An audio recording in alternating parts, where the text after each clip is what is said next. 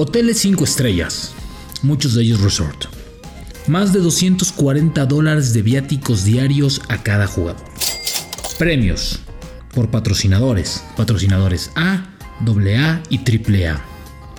Comerciales, sponsors, el refresco de cola, el pan de caja. Todos aportan, todos aportan para que los premios sean un incentivo, un algo por el que hacer más, un objetivo en mente.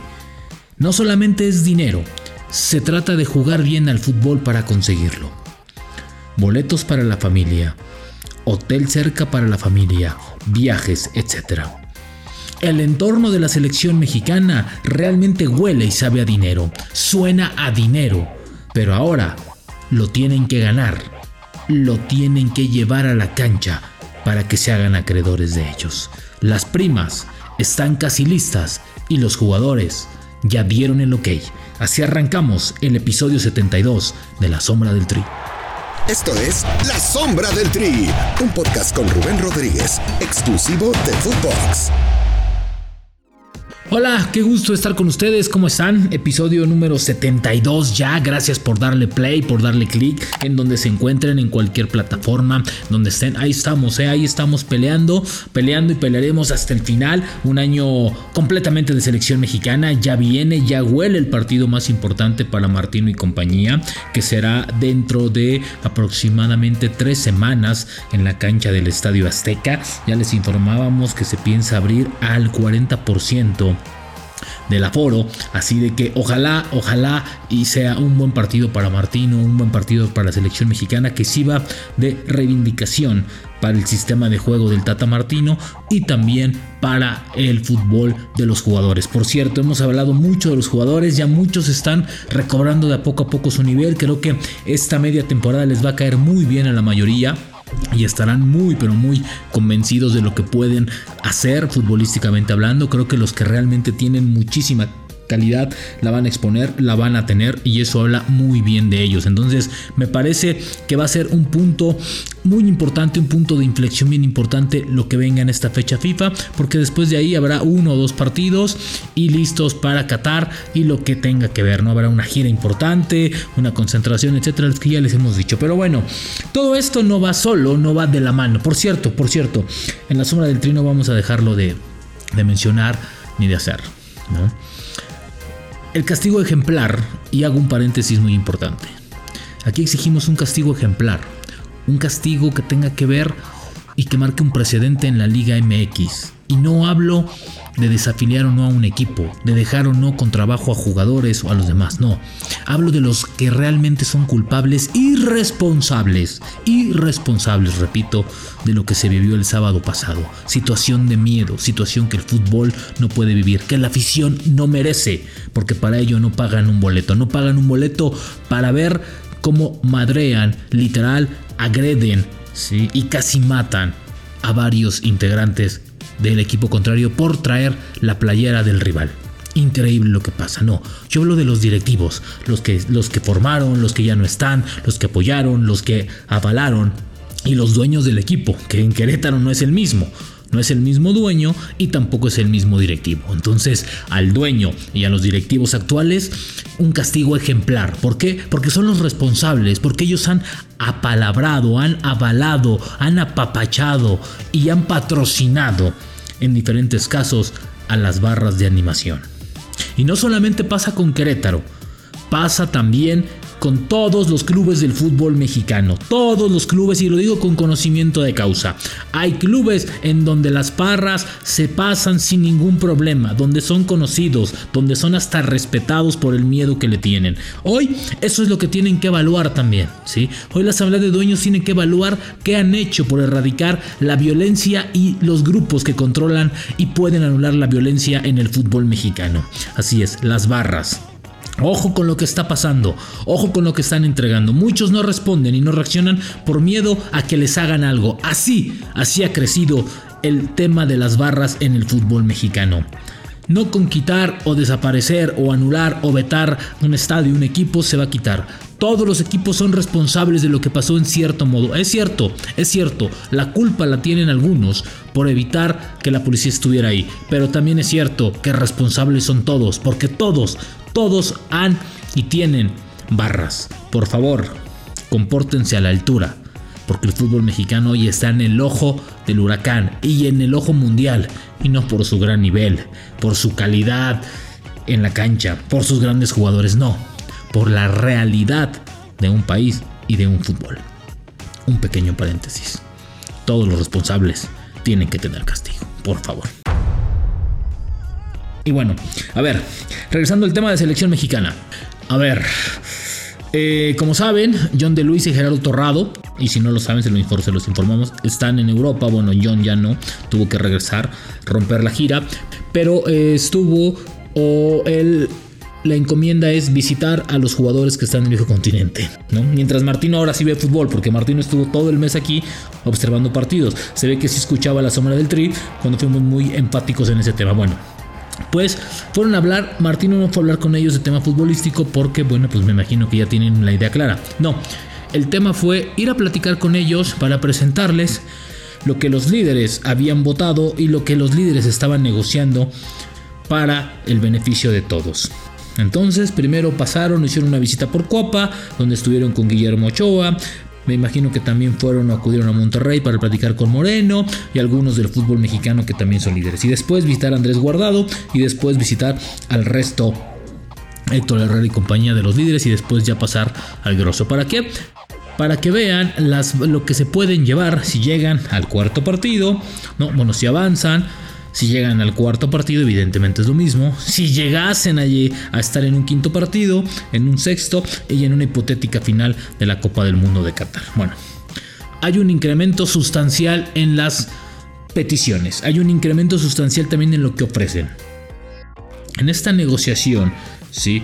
De primas, premios, lo que se van a llevar, cómo los van a apoyar, cómo van a estar con las familias, qué van a llevar, qué si pueden estar, en dónde van a estar, el hotel, el viaje, cómo van a viajar sus familias, a qué tantos boletos van a estar. Bueno, a eso estaba Gerardo Torrado. Hoy es más importante para algunos directivos tenerlos tranquilos, sabedores de que todo va a estar bien, de que sus premios van a estar seguros, de que la gana se la van a llevar. Recuerden que hace cuatro años, bueno, casi cuatro años, hubo un tema importante con en ese momento el secretario general y después director deportivo de selecciones nacionales, ¿sí? Había un tema ahí porque no les habían pagado las, los premios, pero hubo un retraso por FIFA, ¿no? Recordarán. Entonces, como hubo un retraso por FIFA que no pagaba tiempo, bueno, pues la federación no podía pagar estos, estos premios. Pero previo a ello, hubo una noche en Dallas en donde se pasaron casi 4 o 5 días negociando todos los premios. Bueno, aquí quisieron evitar todo esto y sentarse con ellos directamente para platicar con ellos y cómo veían esto. Bueno, parece que todo va pian pianito.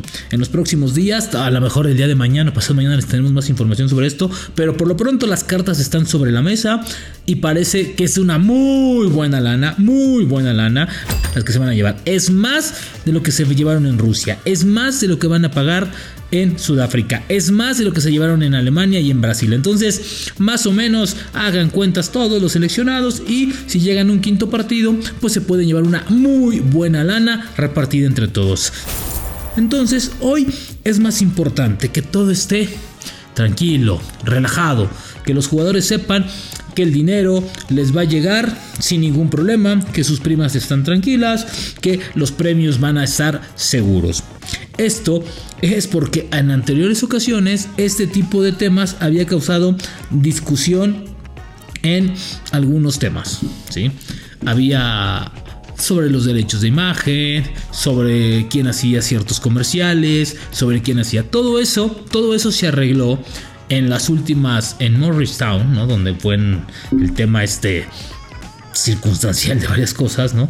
En donde, bueno, se hizo un calendario para los patrocinadores. Entonces, en las siguientes eh, fechas FIFA, después que se tenga el boleto, las siguientes, las siguientes reuniones de seleccionados va a ser para eso, para hacer los calendarios y evidentemente grabar todos los sponsors que tengan que ver con la Copa del Mundo. Porque eso sí les puedo decir, a Gerardo Martino si algo le encabrona es que en plena concentración la interrumpan para grabar el comercial con la marca del auto, con la marca de la camioneta, con el refresco, con el pan de caja. Por eso, hoy quieren hacerlo todo antes de. No quieren ninguna distracción, a petición de Gerardo Martino.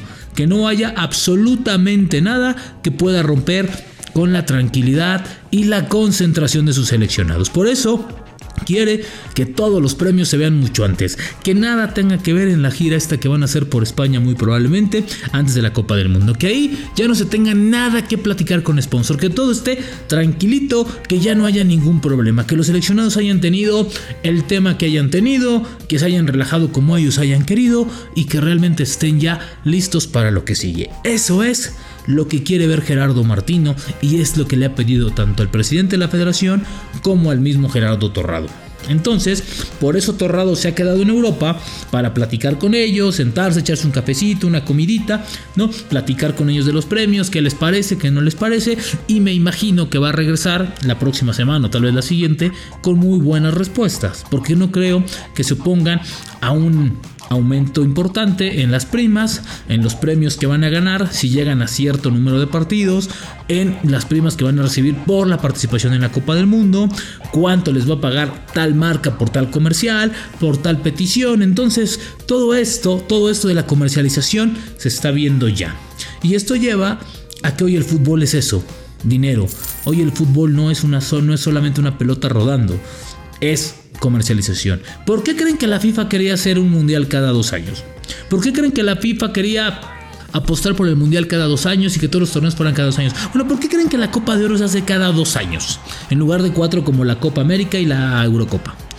Pues porque en Estados Unidos la lana es constante y sonante. Y es mejor tener. A ver, evidentemente, si puedes ganar lo mismo, si cada dos años, pues para qué te esperas cuatro, ¿no?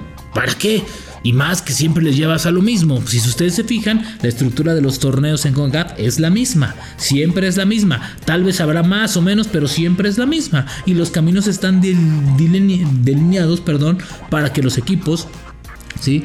lleguen siempre, que es México y Estados Unidos, que en el transcurso de ellos se topan con selecciones que están en mejor nivel, como Canadá una de ellas, como en su momento Jamaica, pues es otra cosa, pero la realidad es que siempre todo está delineado para que México y Estados Unidos sean los que lleguen. Entonces, hoy con esta parte y participación importante de los sponsors, porque eso sí les digo, la selección se vende y se vende como pan caliente, y si hay un área que trabaja a las al mil en selección, es la del área de comercialización, porque paran de vender, de vender, de vender. Incluso se vendían ya los paquetes para Qatar pegadito con México, Canadá y Estados Unidos.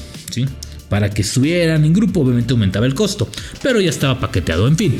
Entonces, ya están los premios, ya están las propuestas, ya están las primas listas y todo parece indicar que va por buen punto. Ahora, hay que jugarlo, hay que ganárselas. Y no es de palabras, es en la cancha. Y ahí los seleccionados tienen que hablar lo más pronto posible. Porque ahí se tiene que jugar a distinta forma y a distinto modo de como lo han hecho. Quieren ganarse esa lana, tienen que meter goles. Quieren llevarse esas primas, tienen que evitar que les marquen goles. Tienen que hacer un mundial distinto a lo que hemos visto en el octagonal. Y eso que todavía no califican. Pero por si las flies, ya están viendo todo eso. Las primas están listas y los seleccionados se las quieren ganar. O al menos eso es lo que dicen. Nos escuchamos mañana en La Sombra del Tri. La Sombra del Tri con Rubén Rodríguez, podcast exclusivo de Footbox.